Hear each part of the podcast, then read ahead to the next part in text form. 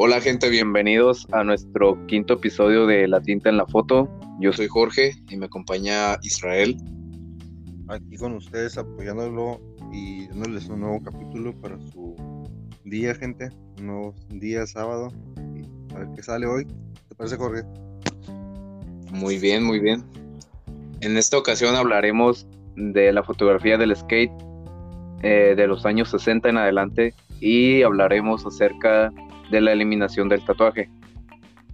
Ok, se comienza con el tema de eliminación del tatuaje. Hoy se empezará con los temas principales acerca de las dudas más frecuentes en torno a la eliminación del tatuaje, eh, la realización que se necesita, medidas adecuadas y efectividad y visibilidad. Para ello eh, he consultado varios blogs en donde les hablaré un poquito acerca de cómo se realiza este proceso. Antes la piel tatuada se eliminaba mediante un láser o desmoabrasión y quedaba una cicatriz del tamaño del tatuaje. Hoy en día los avances permiten utilizar técnicas menos invasivas que se dirigen directamente sobre el pigmento del dibujo y eliminándolo poco a poco. Ok, eh, para empezar hablaremos acerca de cómo se realiza la eliminación del tatuaje. Este método de eliminación se realiza con láser. Se emite una luz que se dirige directamente a las partículas de tinta. Esta las fragmenta en otros eh, tamaño más como inferior y se elimina a través del sistema linfático. El daño sobre la piel es mínimo. De hecho, en muy pocas semanas eh, se desaparece lo que es la cicatriz. Eh, este método, pues, como hoy en día ya ha avanzado la tecnología, antes no se podía hacer. Era muy poco posible que te quitaras un tatuaje. Y pues conforme ha pasado el tiempo, eh, ha habido muchos avances en la tecnología. El tratamiento es molesto más que doloroso. Eh, dicen muchos usuarios que han hecho esta parte, ¿no? Por este motivo se aplica una crema anestésica una hora antes de comenzar el procedimiento aunque durante el proceso es habitual que se aplique frío sobre la piel para minimizar las molestias. Eh, para esto eh, quería saber qué opinas acerca de este proceso. Ah, pues mírate que se me hace interesante porque siempre me ha preguntado eso, por qué le dicen a la gente como ese tipo de, ¿qué sería? Pomada o como algo así como que te anestesia, ¿no? A lo que se, me estás comentando. Ajá, y también otra, eh, ¿tú has conocido a alguien que ya se haya borrado algún tatuaje o algún conocido? No, no me ha tocado, me ha tocado que quieren, pero que no han encontrado a quien se los borre. Ok, como dices, a veces es muy difícil encontrar sitios en donde se pueda borrar el tatuaje. Sí. Y pues esto sería como el primer paso para la eliminación del tatuaje. En este segundo tema del que te voy a hablar es acerca de cuál es el proceso de cuántas sesiones se necesitan para eliminar un tatuaje. En estas, pues, incluyen varios factores, como lo son eh, la localización, que en este caso son las zonas de la piel, eh, dependiendo del sitio. Por ejemplo, en el cuello son más finas, el escote o las muñecas, pero hay otras que tienen una piel más gruesa y el pigmento del tatuaje penetra más profundamente como lo son las piernas, brazos o espalda. Eh, otro factor es el color.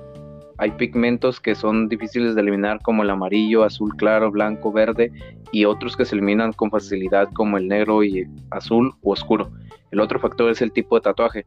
Los tatuajes realizados por aficionados suelen quedarse en las capas más superficiales de la piel, por lo que su eliminación es más rápida. El tamaño también tiene que ver. Es evidente que no se dará las mismas sesiones de eliminar un tatuaje más pequeño a uno más grande. Otro sería también el color de la piel. Las pieles eh, suelen responder mejores a efectos de láser y necesitan menos, sesiones. Y pues Israel, no sé si consideres algún otro factor que tú piensas que, de que digas, ah, a lo mejor este factor vendría bien para saber antes de la eliminación. Ah, si no eres alérgico a algo, porque me ha tocado mucha gente que a veces termina siendo que les dicen no vayas tomado, no tomes, no tomes alcohol, no te metas drogas antes de tatuar. Ese es un tema muy importante. El siguiente tema del que te voy a hablar es qué medidas hay que tomar tras las sesiones. Después de una sesión de láser eh, en las zonas tratadas se, podría, se puede inflamar y a veces enrojecer durante un tiempo.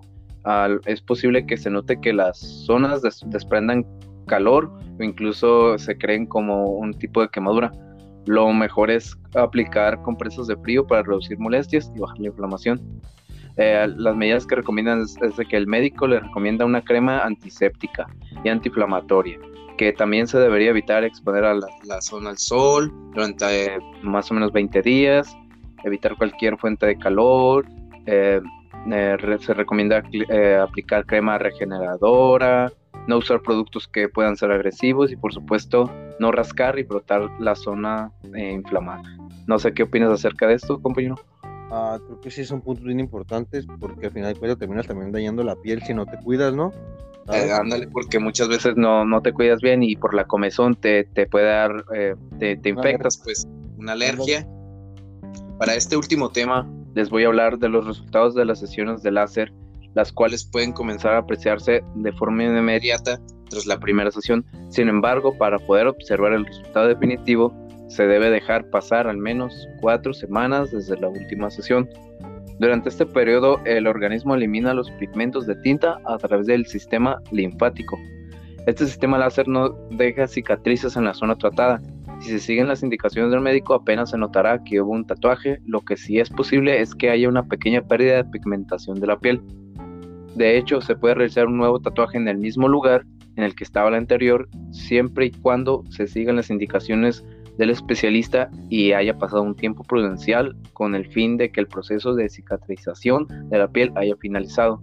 Se podría decir que durante esas cuatro semanas desde la última sesión ya es recomendable eh, poder tatuarse u, otras, otras cosas, ¿no? Pero las indicaciones apenas se, notarán pasando esas cuatro semanas, no antes, no una semana. Por eso es recomendable hacer eso. Con este último eh, tema, doy por terminado lo que es la eliminación del tatuaje. Y le paso la palabra a mi compañero Israel, el cual nos va a hablar un poquito de la fotografía del skate. Hola, hola, gente, esperemos aquí estemos y les voy a hablar así de la fotografía que viene en el skate algo bien importante para la época de ahorita, en la actualidad. Creo que nos olvidamos mucho de lo que antes era en el deporte, lo que tenía, la importancia que, que llevaba más que nada. Y vamos a empezar hablando sobre los que eran los primeros fotógrafos, se puede decir que capturaron esas fotografías, como en el caso de en los 60 que tenemos al fotógrafo Bill Erpinch, que en Nueva York hizo una gran fotografía y que viene de los años 50, pero en los 60 fue donde se tomó más en cuenta su trabajo. Creo que todo eso que llevó y que hizo en los 60 como fotógrafo, que era eh, eh, su fotografía comentaba mucho como en la, la, parte de blanco y negro, como la estética, y eso como que le dio una entrada al siguiente fotógrafo que fue, se llama Hulk Holland, de la época de los 70 Creo que esos fotógrafos fueron tan importantes en su trabajo que dieron la inspiración a las generaciones que ahora pues, obviamente tenemos, ¿no? Porque esas son referencias de los 50, 60 y 70 de fotógrafos, que en este caso son como, que son dos, Bill Hepburn y Hood Holland, de los cuales tomamos una gran aportación. Su caso, pues, tiene un impactante, uh, se podría decir que inspiración por lo tipo que era la estética. Como antes la pobreza se notaba mucho, pero no parecía que era pobreza, sino que era un modo de vida como en los hippies, ¿no? Hablan de los hippies, pero era un modo de vida que ellos, aquí en la fotografía también da el punto en el skate, que era un modo de vida el skate que los fotógrafos tenían para la gente, ¿no? Entonces te pones a pensar y dices, wow, hubo la oportunidad un fotógrafo como este en los 50, fotografiar a la gente de los 50 y a los 60 y luego darle el camino a la, a la persona de los fotógrafos de los 70, igual siguen siendo un trabajo muy bueno. En el segundo tema les hablaremos de lo que son, en este punto escribimos la importancia que tuvo la fotografía de Bill Ibrich con su fotografía, como fue su desarrollo del tipo de fotografía, la influencia que él tuvo. Aquí hay una colección que yo encontré en, en, en YouTube, pero la encontré en una página donde encontré la información. Realmente su fotografía tiene una importancia que se alcanza a notar desde la calidad que te da en la fotografía, no es una calidad de HD, sino que es una calidez que te muestra lo que era la época. Eso tiene muy poco los fotógrafos que te den una, como que te transportan. No se te ha tocado que te digan eso, porque te dicen, esa eh, transporta. Fíjate que sí, muchas, eh, he mirado fotografías que las toman y sientes que tú estás en ese lugar. Exacto, que te dicen, oye, me transportó la época.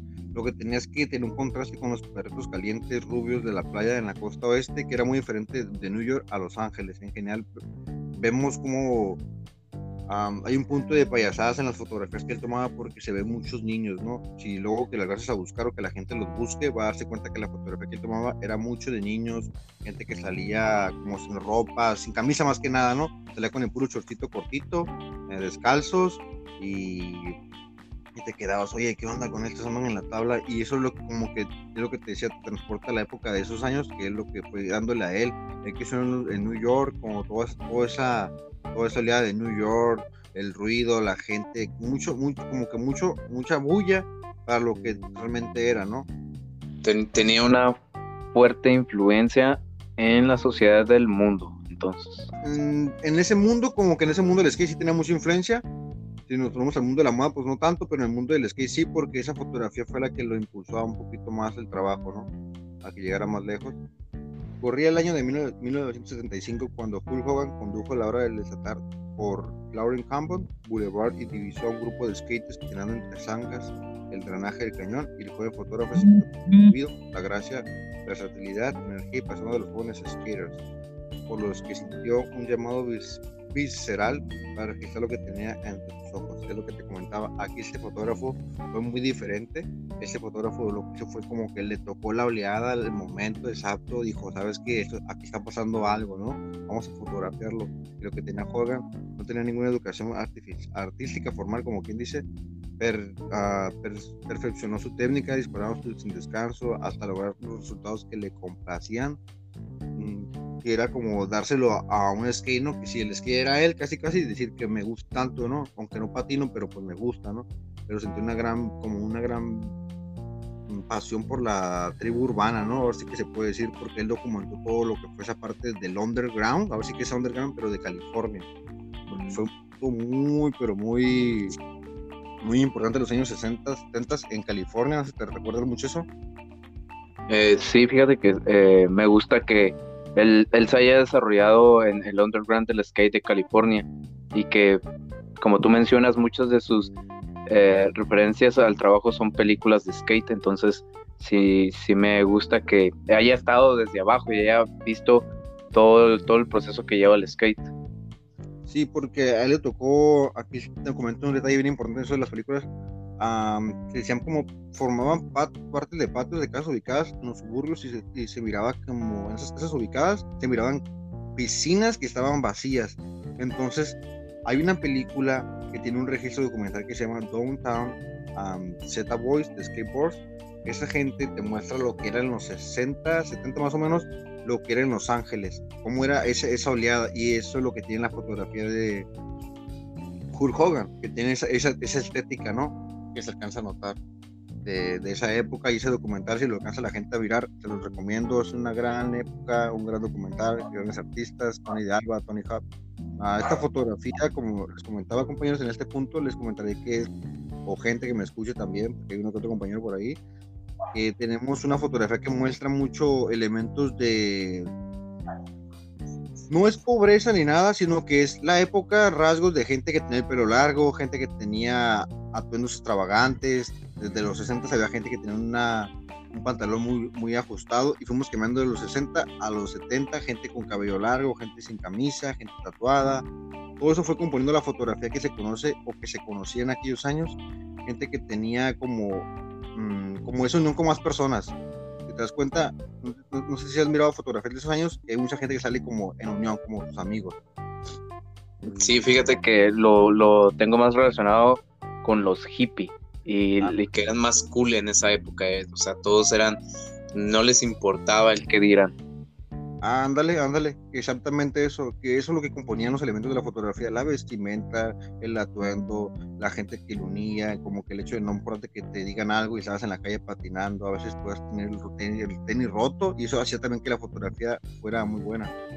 y, concluyo con una simple conclusión de lo por qué escogí ese tipo de fotografía en el skate. Yo creo que es algo bien importante que al final de cuentas como diseñador, si también te dedicas al skate, es muy bueno que lo que te, que te dé el interés porque en este mundo de fotografía del skate hay diseñadores gráficos, hay gente que tiene una pasión por la fotografía, por el deporte y creo que te abre, te abre un mundo más amplio a lo que uno realmente conoce, porque en la fotografía del, deporte o del skate es más movida, hay que poner el ISO más rápido, hay que estar ajustando, hay que estar moviendo, ah, no es como que tengo una modelo y ya no, aquí tengo un modelo pero que se mueve más que nada y se mueve rápido, entonces eso es lo que me gusta de la fotografía de skate y yo tengo un rato patinando y así fue como más o menos me di la, tarea de irlo, ir buscando e indagando, ¿no?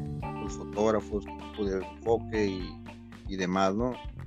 Y con esto cerramos el quinto capítulo, gente. Espero que les haya gustado, que los temas que les dimos les interese, que les dé por buscar más y muchas gracias a todos ustedes. Bonito día. Hasta la próxima.